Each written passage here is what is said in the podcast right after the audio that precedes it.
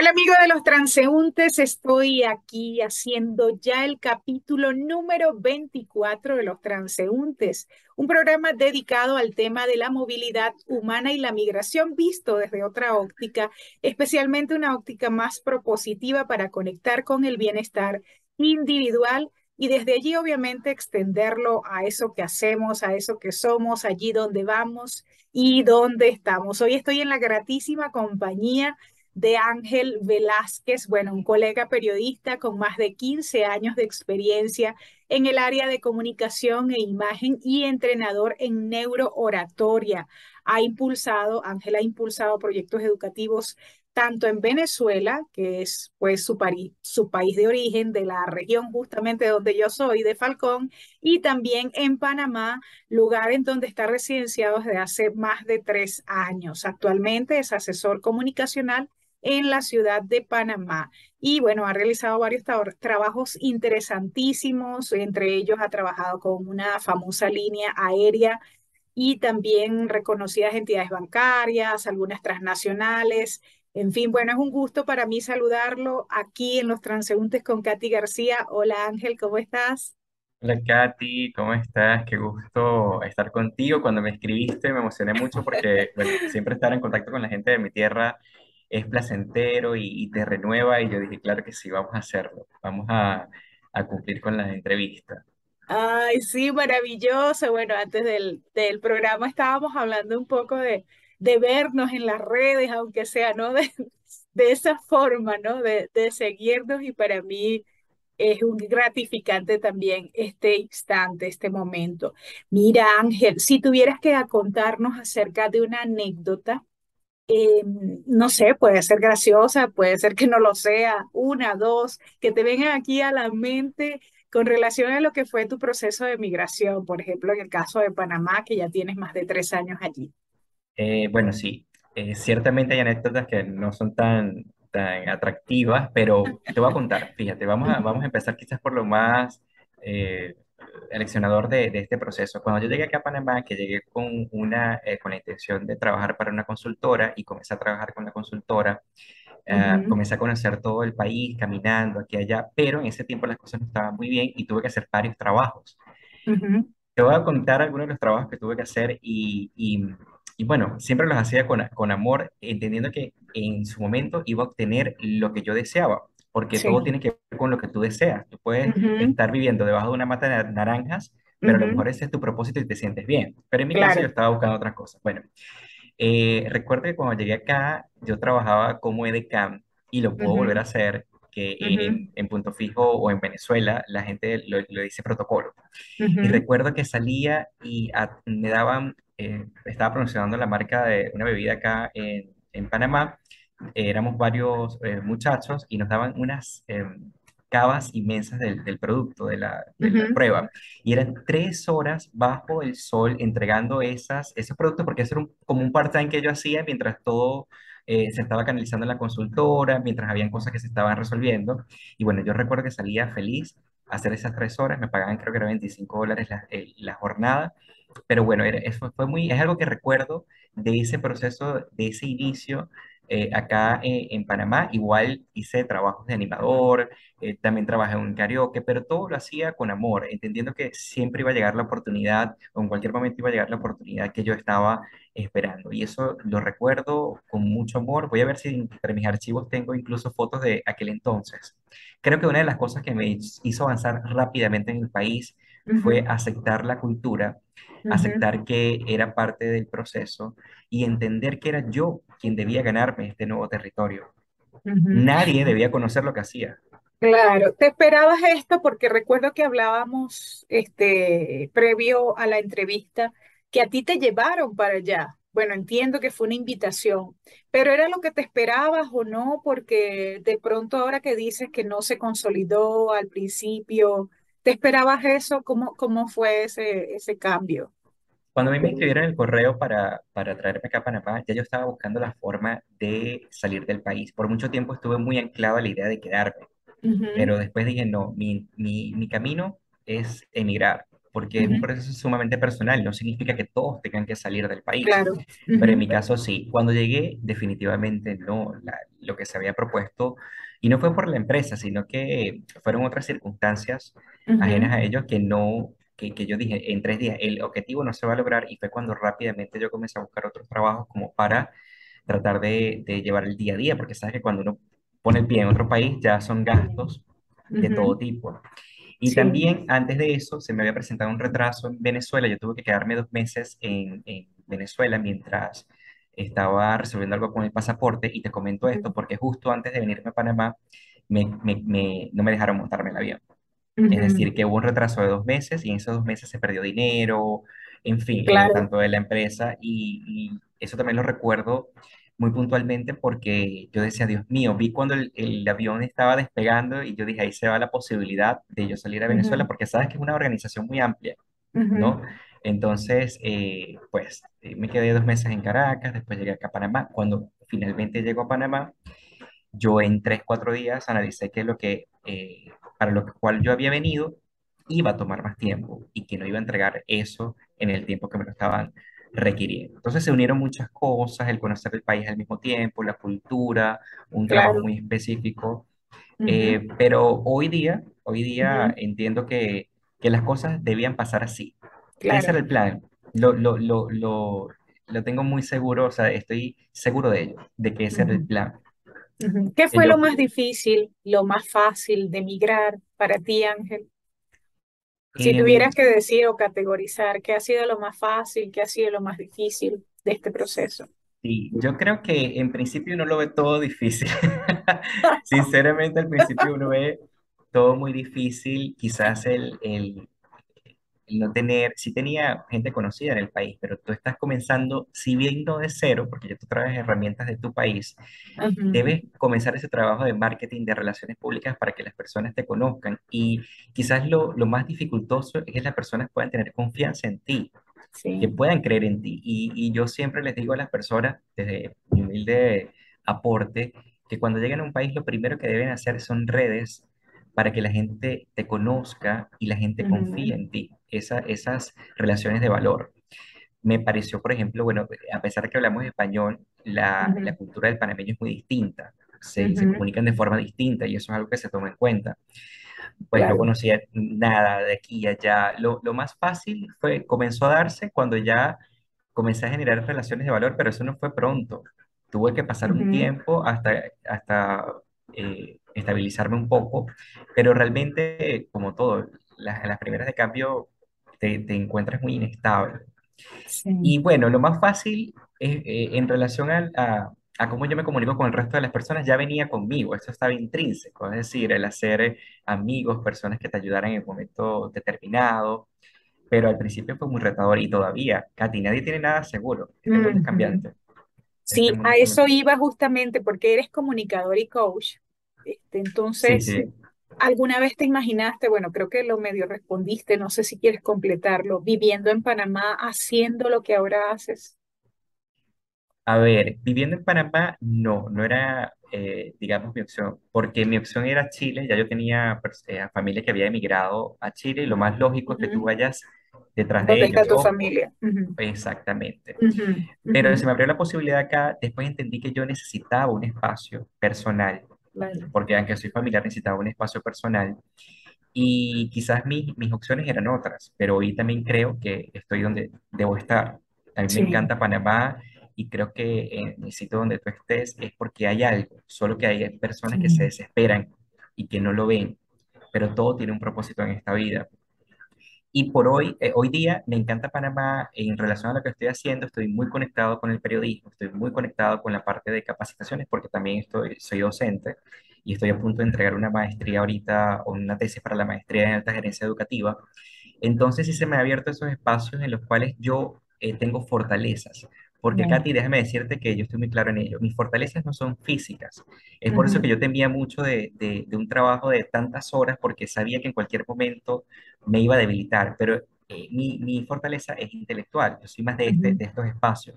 Entonces hice lo posible, por eso te comentaba al principio, yo puedo, yo podía hacer cualquier trabajo y todos somos necesarios y todos los oficios son necesarios, pero depende de, de la claridad de, tu, de tus fortalezas, a dónde tú vas a apuntar. Y lo mío claro. tiene que ver con proyectos, comunicar, educar, en fin. Y eso busqué. ujú. Sí, sí. Maravilloso, mira, pero en tu experiencia de vida personal, profesional, ahora, bueno, luego de, de recorrer, ¿no? Este, este camino de migración, de estos nuevos espacios, eh, ¿cómo te sientes o cómo ves la, la migración como una oportunidad también de, de sumar, ¿no? Al avance de los pueblos, de las culturas, de las comunidades? Sí, yo pienso que en el caso de nosotros ha sido algo pues circunstancial en, en primera Ujú, instancia, en el caso de los venezolanos. Pero también creo que, eh, yo te voy a decir con mucha honestidad, Katy, lo, yo no maduré los 31 años que yo tuve en Venezuela tanto como después de emigrar, ujú, que son tres años que yo llevo acá. Entonces creo que la, la, migración corre- corresponde a, a varios casos. Uno, porque es un proceso natural del ser humano de expansión. O sea, uno tiene que expandirse. Y, y para ello tienes que conquistar nuevos terrenos. Yo siempre lo vi así. Yo siempre lo vi así. Y de hecho, Panamá me encanta, no sé si va a ser el país final, yo sé que me voy a seguir moviendo, pero ujú, es que había que expandirse, Claro. en mi caso. Ujú, ujú, Ahora, eh, creo también que es una oportunidad para otros, otros pueblos, otros territorios de recibir otra forma de comunicar, una forma de, de- de avanzar en el país, porque como venezolanos también tenemos mucho que aportar, así como lo hicieron muchos extranjeros en su tiempo eh, en nuestro país. Entonces, ciertamente, ahora mismo uno ve la migración como, como algo alerta o como resultado de lo que está pasando en Venezuela, pero no necesariamente. La, la Claro. migración también te invita a crecer, a expandirte, por lo menos en las áreas en las que uno trabaja, necesitas recorrer el mundo en lo posible, ver nuevas culturas, formas de comunicar, porque si nos hubiésemos quedado en el sitio donde estábamos, Ujú, hubiésemos creído que eso era todo, y la verdad es Sí. que no. La verdad es que no. Y yo amo mi estado, amo mi tierra, pero ya yo sabía que tenía que salir a, a hacer otras sí. cosas. Entonces yo creo que también es un asunto de, de visión. Sientes como ese llamado, ¿verdad? Pero ahí tocaste puntos interesantes también de crecer. Y, y aquí me detengo un poco porque me gustaría abordar, por ejemplo, el tema, tú como coach, ya directamente, como persona que ha trascendido muchas de las creencias, porque dime si no, cuando se prepara la gente en eso, porque yo conozco y tengo muchos amigos este, tú comienza por cambiar tus propias creencias, ¿no? Obviamente. Entonces, luego también apoyar a otros a cambiarlas. Entonces, ¿cómo darle un giro, por ejemplo, a este tema de la migración, la movilidad humana, con una mirada más optimista, más proactiva y no quedarnos en el victimismo porque porque de algún modo a veces como que, bueno, hablo por mí, ¿no? También te salpica de pronto y, y no es en vano esos procesos que vivimos también porque son de crecimiento. Sí, yo pienso que hay herramientas que nosotros debemos fortalecer en la vida y mientras no hagamos eso no podemos avanzar. A mí siempre me gusta hablar en positivo, pero, en, en- pero y esta vez te hablé en negativo, te, te coloqué el no, pero ahora te voy a hablar en positivo. Yo creo que una de las herramientas que nosotros debemos poner eh, eh, en marcha es el agradecimiento. Y ujú, créeme, Katy, que en todos los procesos que yo pasé y que a lo mejor voy a pasar más adelante, yo recuerdo haber llegado acá a Panamá en el caso eh, particular de, de este proceso y yo no recuerdo que yo haya dicho, ay, este país, ay, me quiero devolver, ay, o, o si lo pensé, no fue en ese tono despectivo. O sea, yo siempre decía que tengo que aprender, gracias porque tengo donde dormir, tengo que comer. Entonces, el agradecimiento no es como decir, ay, gracias por un nuevo día. Eso es algo más profundo. La gente a veces lo, lo subestima muchísimo. Y yo creo que eso ha sido precisamente una de las cosas que a mí me ha hecho avanzar, que yo todo lo agradezco. Tú me das a mí un caramelo y yo te digo, gracias, Katy, te escribo un mensaje de texto por ese gesto. Entonces, todo yo lo estoy agradeciendo. Debemos aprender a agradecer. También tenemos que trabajar con el ego. El ego no es que sea bueno y malo, está ahí también para nuestra supervivencia, pero eh, ese, ese concepto muy por encima que a veces podamos tener, debemos calibrarlo uno, uno debe entender que, que- que el hecho de que hagas otros trabajos, de que te dediques a otras cosas, no, no te va a restar. Al contrario, como te lo dije al principio y, y te lo voy a recalcar, todos somos necesarios. ¿Por qué la gente puede pensar que trabajar en un supermercado o trabajar en medio de un transporte o, o limpiar una tienda es menos? Pero ¿por qué, por qué metemos esa creencia limitante? Si Ujú, esa persona no estuviese ahí, tan- el, el mundo no avanza. Entonces todos ujú. tenemos un, un Como un objetivo, rol, ajá, que uno, cumplir. un objetivo. Yo por lo menos venía en estos días a hacer el trabajo y vi a una señora que la veo siempre limpiando una ventana. Y yo le, yo le pregunté, ¿y, y por qué tú la limpias con tanta felicidad? Me llamó la atención. Por- y ella me dijo, porque eso fue lo que yo elegí hacer, lo que yo elegí hacer con mi vida. Entonces ella está feliz limpiando la ventana y colabora con el país. Claro, Entonces, no podemos pensar que, que vamos a un retroceso, porque ya si iniciamos con ello, estamos quitándole energía a ese impulso que deberíamos tener al llegar a un país. Todo va a depender de tus objetivos. También en cuanto a la cultura, debemos respetar las culturas. Las culturas no son buenas ni mejores que las de nosotros, son distintas. Son Claro, distintas. Y cuando tú entras a un país, cuando, si tú me invitas a tu casa y tú me dices, Ángel, quítate los zapatos porque aquí hay alfombras, yo debo respetar eso. claro, Entonces, claro. claro, cuando tú llegas a un país, primero con la, la intención de hacerte sentir por las vías que no son, ya empezamos mal, la gente lo va a notar. Claro. Aquí, aquí la gente se dio, se dio, comenzó a dar cuenta que yo era conferencista o que soy conferencista, periodista, en fin, después de mucho tiempo, porque yo nunca me presenté como tal. Ujú, Trabajé como asistente de otras personas. Cuando ujú, comenzaron a ver y a darme la oportunidad, yo entré en el espacio de demostrar en tiempo eso que yo traía de mi país.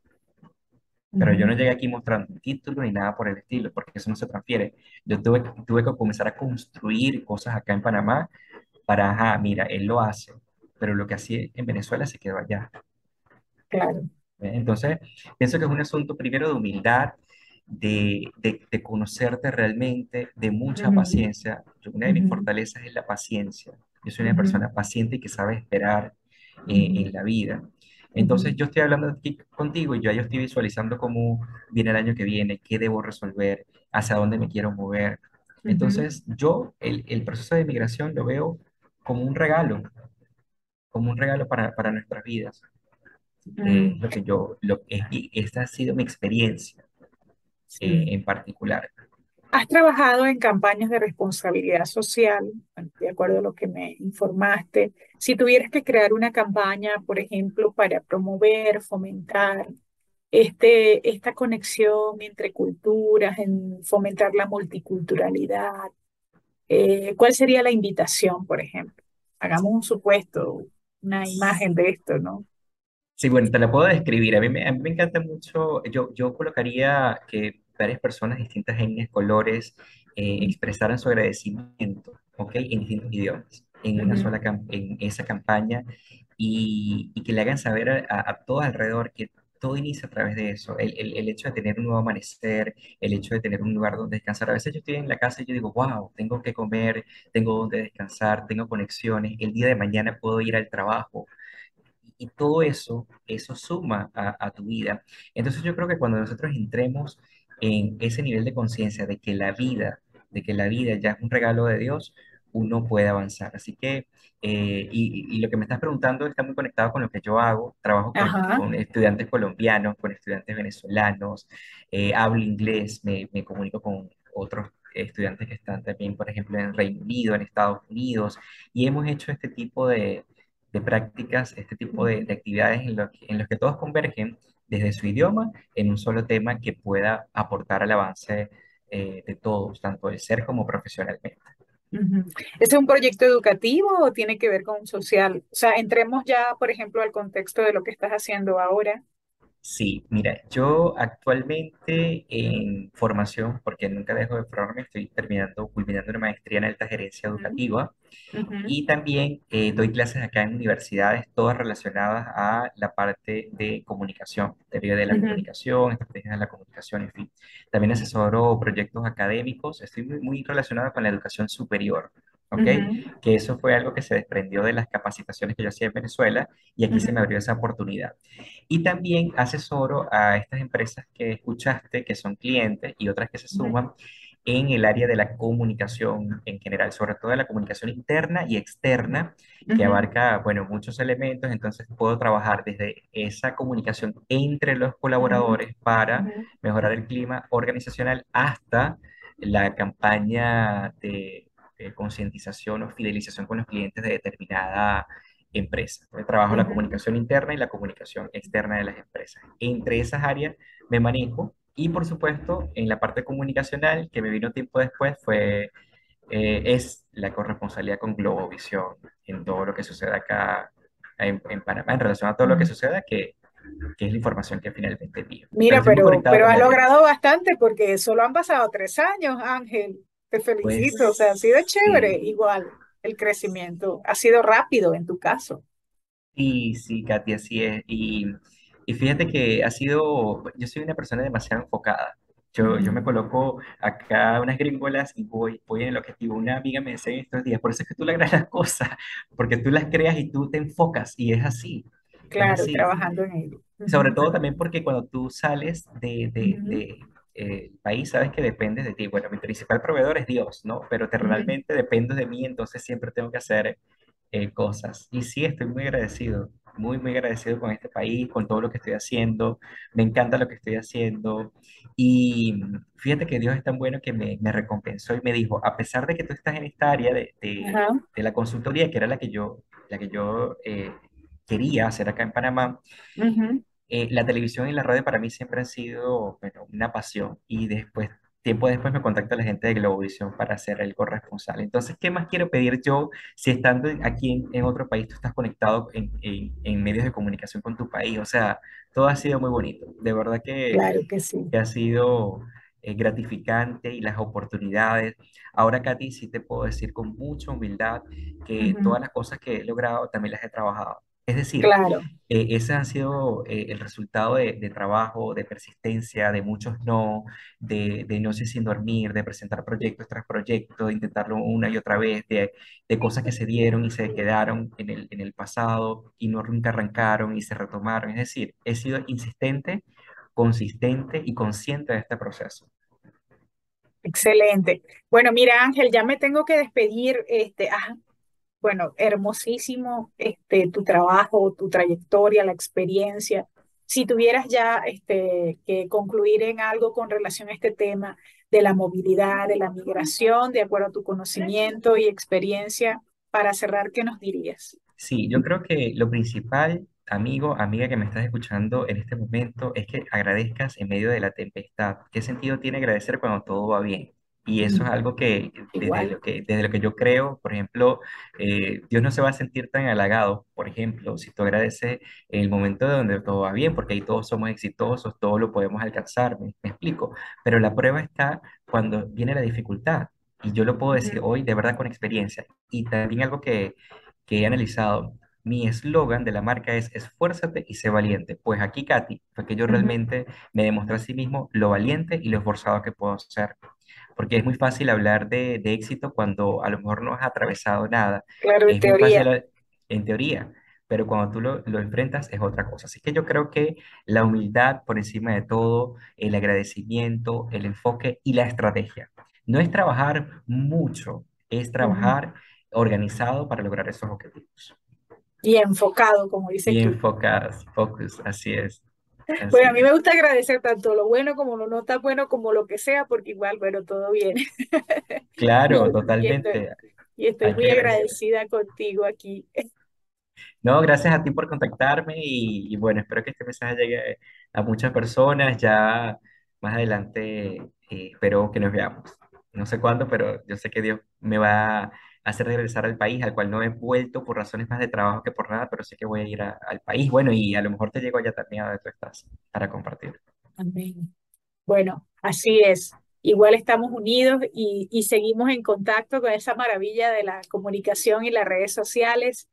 Bueno, agradecida también aquí en Los Transeúntes en el capítulo número 24 en la gratísima compañía del colega periodista Ángel Velázquez, quien tiene más de 15 años de experiencia en el área de la comunicación, de la imagen y es entrenador en neurooratoria, también ha impulsado proyectos educativos tanto en Venezuela y Panamá y bueno, es asesor comunicacional en la ciudad de Panamá, bueno, con una proyección a nivel internacional que se pierde de vista, corresponsal de Globovisión, venezolano residenciado ya hace más de tres años en Panamá, aquí en Los Transeúntes con Katy García en el capítulo número 24 y será hasta la próxima. Te honro, Ángel. Muchísimas gracias. Chao, gracias a todos. Un abrazo.